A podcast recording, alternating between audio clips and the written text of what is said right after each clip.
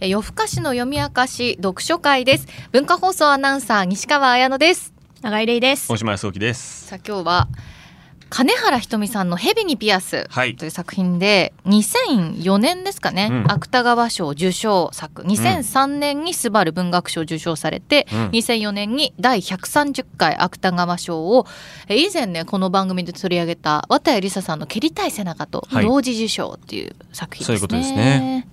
でちょっと言っちゃいますかもうあのあらすじ。あらすじいきましょうはい、例に習って、うんスプリット探偵知ってる？そう言って男は蛇のように二つに割れた舌を出した。その男、アマと同棲しながら、サディストの堀師、芝とも関係を持つルイ。彼女は自らも舌にピアスを入れ、入れ墨を掘り、身体改造にはまっていく。痛みと快楽、暴力と死、激しい愛と絶望。今を生きる者たちの性の本質を鮮烈に描き、スバル文学賞と芥川賞を受賞した金原ひとみの衝撃のデビュー作。うん。ということになっております。はい。やっぱ私たちこういう作品好きですね。って思いませんか、うん。読んでて思いませんでした？芥川賞がこういうの好きなんじゃない？うん。こういう暴力エロみたいな。そう。エログロ。エログロ。生と死、ん。あとめっちゃ若い人が書いたやつ。っそうねていうのがね。芥川賞あるあるなのかな？代々太陽の季節限りなく透明に近いブルーときてまあこれかなって感じですよね。う。ん。うん。えどうでした？どうでした？えすっごい良かった。お。お。うあれ？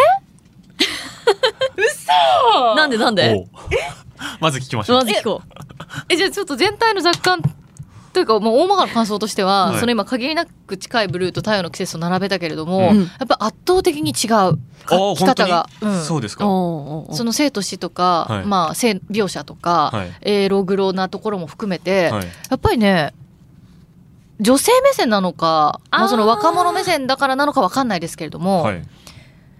だってこれ受賞された時金原さんもお若いんですもんね。二十歳でいらっしゃるんじゃなかったでしたっけね。だからなんか違うなって思いましたけどね。あー。あとちょっと自分の学生時代も思い出したみたいな。読んだのは？学生時代ですか？読んだのは受賞された直後かな？中学生？ああ受賞したのはそっか。中1とか小6とかそのぐらいですね多分でその後あの映画でも見ました。あー映画ね。映画見てるんだ。吉高由里子さんがね。映画もめっちゃ良くないですか？うーん。あれ嘘。いやこれ感想違うわ二人と。映画は、まあ、映画としてはあんまり評判良くないですよ正直。嘘。あそうなんだ。うん。見てない映画。映画ね。微妙だよラっていうストシーンだけけ違うの。あそうなんだ。あそうだっけ？結構忠実なんですけど。そうだっけ？あ終わり方そっか違うそっかそっか。めっちゃ忠実ですよねでもね、うん。基本的にはね、うん。で吉高由里子さんが世界一可愛いですよね。そう世界一かで蜷川さんですよね、そうです。うんうんうん。で藤原竜也さんと小栗旬さんがあの殴られるチンピラの役でカメオ出演っていうか、うん友情出演めっちゃ豪華。してるところがめっちゃいい。友じゃ情あ天が高良健吾さんで芝が新田さん。か井浦新さん。うん。すごい人ばっ新かりやん。田時代の井浦新え結構合ってると思って。ああそう。キャスティングはめちゃくちゃいい、うんうボール渡す。永井さんは？永井さんは？うーんなんかそんなまあそうだよねみたいな感じですかね。おーちょっと冷めてる。そうだね、うんうんうん。なんかまあでもその西川さんの言った女性目線だから違うっていうのはものすごい大事なポイントだとは思っていて、はい。やっぱり今まですごいマッチョな男性目線のうん。生と死みたいなのが描かれてた中で、太陽とブルーね。そう「太陽とブルー」はそうじゃん、まあ春樹もそうじゃんある種、そうだったんですよあノルウェーもそうだ。そう。ノルウェーの森がそこの間に入ってくるんだだけどこの「ヘビにピアス」はその女性目線女性からの視点で、うん。しかも作者も女性で、うん。もっとドライっていうか、うん。うん。なんかもっとさもっともっとなんだヒヤッとしてるんですよね全体的な質感が。だけどねなんかあそう。うん。あんまりピンとこなかったかまあそうだよねみたいなうん。感じだったな。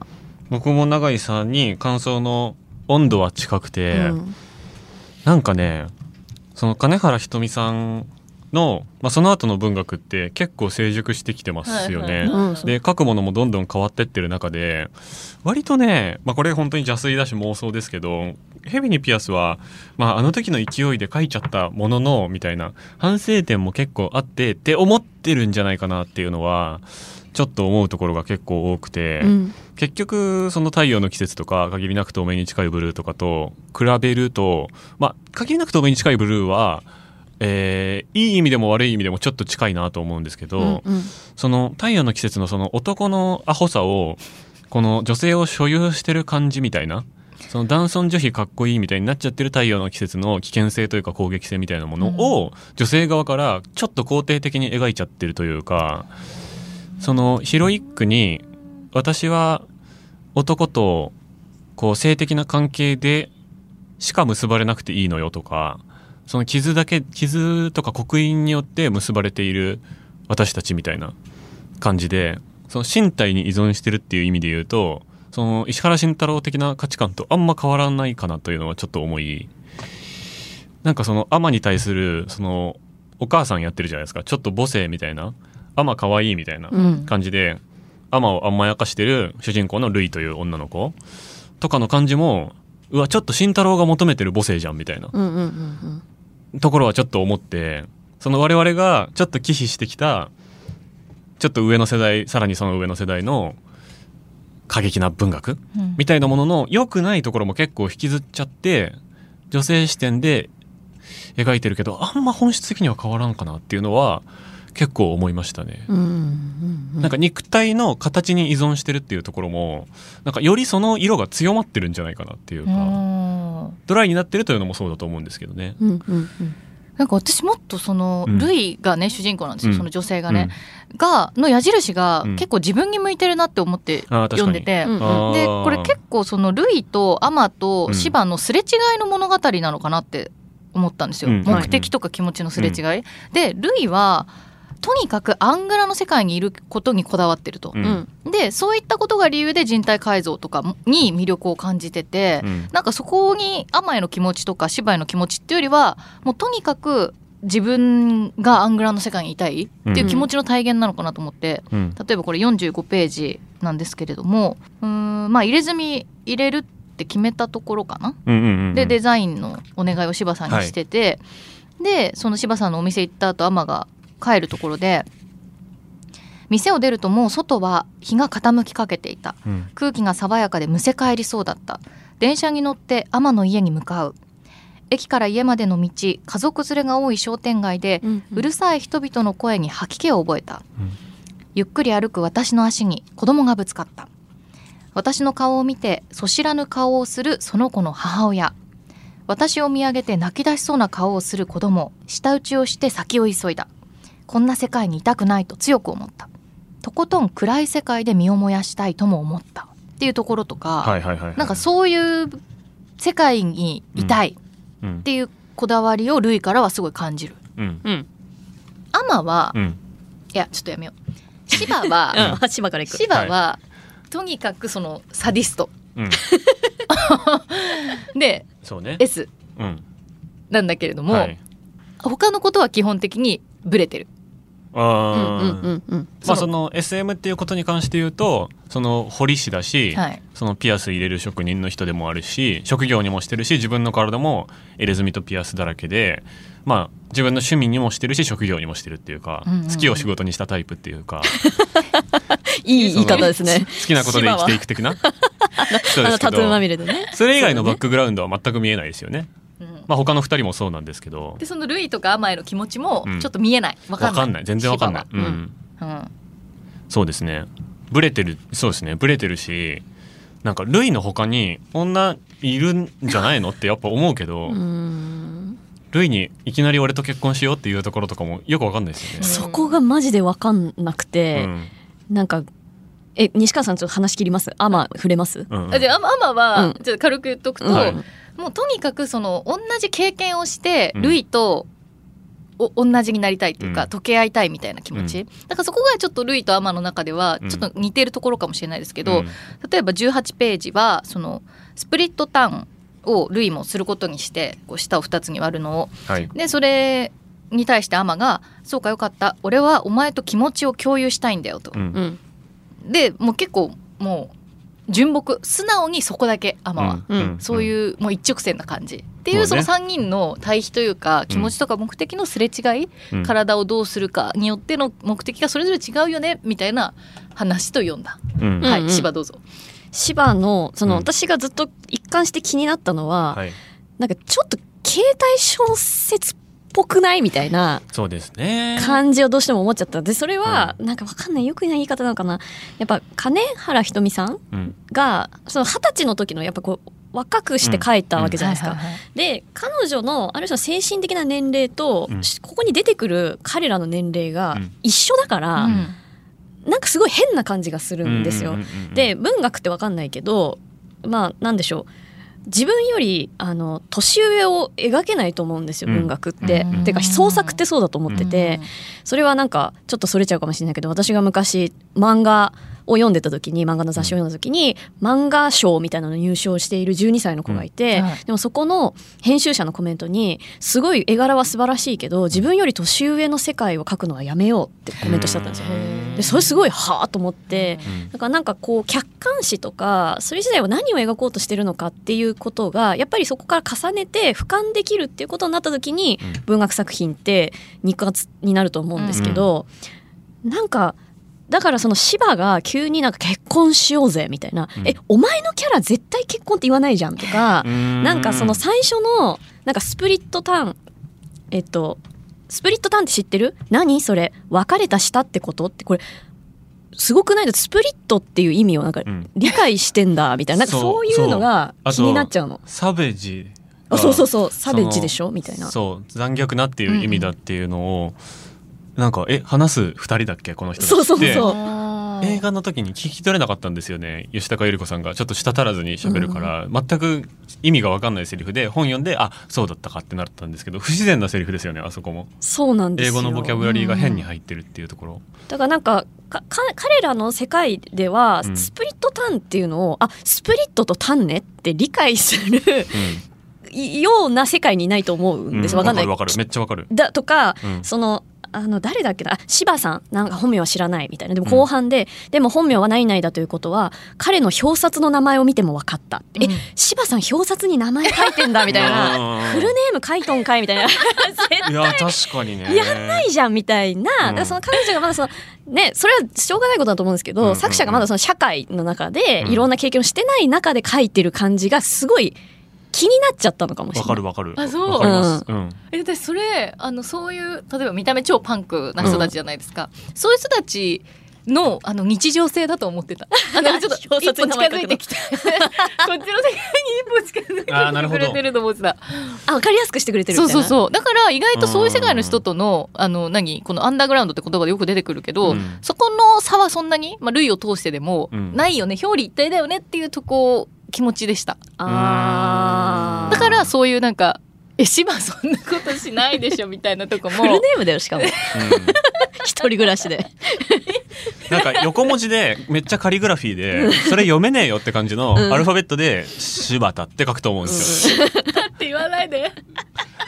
一軒家だったんじゃない？一軒家住んでんの。いや そこも結構描写がないのが正直かなり気になってそうだね。3人ともバックグラウンドが全く見えないから、うんどんな人たちなのかでルイにはルイのバックグラウンドがあってルイは視点人物のはずだから、うんルイの人生を描いていいはずなのに、親はいるみたいな。親は健在みたいな。あ健在だったみたいな。えー、もうなんかえそうなんだみたいな、うでそれもなんかえアマとシバといる時間のことしか描いちゃいけないっていう自分ルールなんだっていうのも、うん。なんかすごくマイブームっぽく感じるんですよね。その彼女が身体改造にその人生を注いだ感じがあんまりしないんですよね。はいはいはい。うんそうだね。でそこがいいんじゃん。そうなのか。のか。あえその気まぐれ感がいいってこと？えとかもう大したあ、うん、ことではうんない、ここすべての出来事に対して。うんそう思うそう思うんんそれはそうかもね。でそれをなんかそのセンセーショナルに受け止めた芥川賞の審査員たちがなんか村上龍さんの解説とか書いてありますけどで村上龍さんは多分この作品の味をしっかり分かってる人だと思うんですよ。で龍さんが他の審査員には魅力が伝わらないと思ったので、うん。一人一人を説得するためにメモを用意していったんだが、うん。すんなり通ってしまってそのメモが無駄になったみたいななんか面白いエピソードトーク書いてあるんですけど。そんなん書いてんだ。ラジオっぽいラジオっぽい でもそれってすごい象徴的だなと思ってて、他の審査員の人たちはこんなん読んだことないから小説でこんな書いていいんだみたいな。こんな交互体のもの書いていいんだとか、うん。あ今のギャルって自分のことギャルって認めないんだとか えすごいおもろみたいになっちゃって他のものとちょっと違うから通しちゃったけど村上龍さんは自分が限りなく透明に近いブルーを描いた時のその自分の体が空虚になる感じそれこそ透明なガラスに自分の体がなっていってその犯されたりとか犯したりする感じ管になっていく感じみたいなのを彼は20代の時に描いたわけですよね、だから龍さんはその感じわかるんだけど他の人たちは単純にギャルすげえみたいな感じで評価しちゃっ 知らない世界のこと書いてるみたいな、てうんでも我々からするとちょっとリアリティのなさもあるし僕はそのマイブームっていうかその身体改造にハマってる人たちに憧れてる10代の時のちょっと熱に浮かされた自分みたいな切り取りうんにしか31歳の今僕から見るとそうとしか見えない。彼女は黒歴史だと思って生きてると思うんですよ今ルイが生きてたら。だけどあそうだと思う。そうだよねそうですよね、んんん。だけど審査員の人たちはそこまであんま読んでないと思うんですよ。なんかルイってそっちの世界に踏み込んだんだみたいな感じで思ってると思うんですよね、ドライだともあんま思ってないんじゃないかなっていうか。だから金原さんと同世代および年下の僕らが読んでる読み方と、はい。当時の審査員とかすごい小説が現れたらしいみたいな60万人ぐらいの人が買ったらしいですけど、うん。多くの人って多分年上の人が買ったと思うんですけど、はい。なんか評価間違ってんじゃねって結構思ってて、うんうん。でその後にこれが分断で評価されちゃいました。で箔がついちゃいました。でこういうの書いていいですってなりました。の後にあじゃあ私も書けるかも。じゃあうちも書けるかもって言って携帯小説がバーって流行ったんじゃないかなって思ってて。金原さんを上から評価した人たちと下から支持した人たちの評価全然違うのにあーその合計ポイントで結構なんかすごいことになってるみたいうんうんうんうなん。気はとてもしますね。うんうんうん。あーうんなんかその蹴りたい背中読んだ時も一緒にやった時も思ったんですけど、あれもこう日常をちょっと切り取って、うん。そこからいろんな関係とか、うん。あの見えてくる気持ちが見えてくるって思うじゃないですか。だからヘビにピアスも私そのその人の人生のにとある日常を切り取ってうん。っていう感じだと思ってた。だからなんか同時事象の意味も意味も感じました。読み返して。ある種対照的なのはその蹴りたい背中にはもうそこがちょっと甘酸っぱい苦い黒歴史だったとしても、うん。その後あの二人まあくしくも蜷川蜷川ですけど、はい。あいつ。あねそのあの二人は別に何の関係もなかったかのように多分生きていくかもしれないしもう思い出からも消えるかもしれないですけどルイの体には残るんですよね、うんそのタトゥーと下の穴っていうのが、そこが対照的だって多分当時捉えられたんじゃないかなと思ってて、まあそういう評価は言われてましたよね。そうですよね。だからその彼女の体に刻印が残ったのだっていうことが当時の評価では重視されていたんだと思うんですけどいやいやそこが軽いのが魅力なんだっていうのは今読んだらすごく思いますよねみたいな感想。あんままだまとまってないんですけど、そこが軽いのが魅力じゃないですか。うん。あんまり自分の体を大事にする気が起きてない人うん。がどんなことを考えているのかっていうリアルタイム日記みたいなところの角度で楽しかったけど評価はあんまり正しくない気がするというのが僕の感想。うーんなんか痛みあの象徴的な言葉で、うん。あのすいません私あの本が見つからなくて電子書籍なんですけど、えー、珍しい。そうなの珍しい。初めてですこれは、ね。だからパソコン見てんですけどしかもあのページ数全然違うからもう ダメだ。終わった終わったんだけど。あのしかもさこれさごめんまたブラウザーをさこうウィンドウかこう、大きくしたりちっちゃくすることによってなんかここのページ数すら変わるっていう、すごいですね、うん、だからちょっと対応しすぎ。もう分かりません。だから後ろの方ですけれども、ルイみたいなね。ルイルイみたいな電子書籍なんですね。ルイみたいな電子書籍。の形がどんどん変わる。その何も感じられない、何も信じられないと、私が生きていることを実感できるのは痛みを感じている時だっていう、映画でも結構うん。予告編でドーンって使われてる。言葉だったりとかなんかあるじゃないですか。でそれって別にもう分かんない。時代が変わったのかな、うん。なんかああるよねそういうのみたいな。知ってるみたいな感じさえするんですよ。それすごいわかる、うん、だからなんかあんまびっくりしないというか、うん。今のね本当社会情勢とか見ても、うんあるあるみたいな感じだから、でも当時はすっごいびっくりされたのかうん。どうかっていうのがもうもはやうちら12歳とかだからちょっと分かんないんだけど。